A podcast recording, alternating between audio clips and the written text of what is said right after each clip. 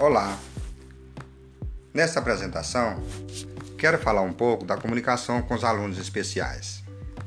Muitos têm a comunicação verbal comprometida e encontram enormes dificuldades para expressar suas vontades, desejos, emoções, interesses e necessidades.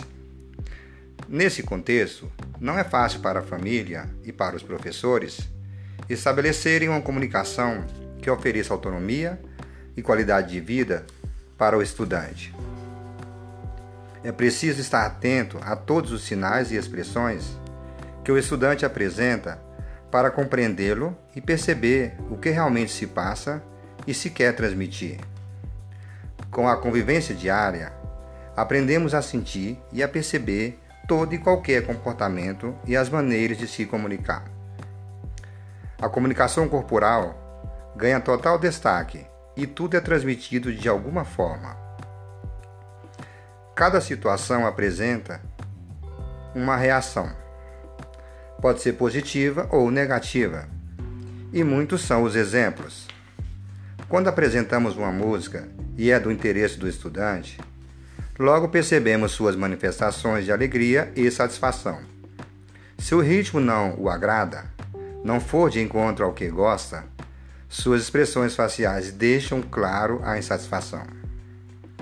E como a ideia transmitir autonomia e facilitar a vida do estudante, em qualquer situação, várias alternativas são apresentadas e desenvolvidas para que a comunicação aconteça da forma mais tranquila possível. Felizmente, há vários programas que nos auxiliam nessa tarefa, tanto impressos, com imagens, fotografias, cores, como em mídias, que abrem infinitas possibilidades de comunicação e interação. O WordWell, por exemplo, nos oferece muitos recursos para desenvolvermos atividades, jogos e interação.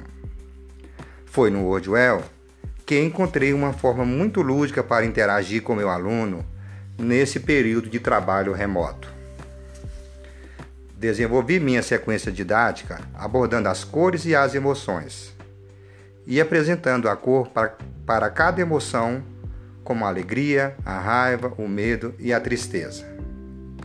Com isso, foi muito tranquila a comunicação com a família e com o estudante, tanto nas aulas como no dia a dia.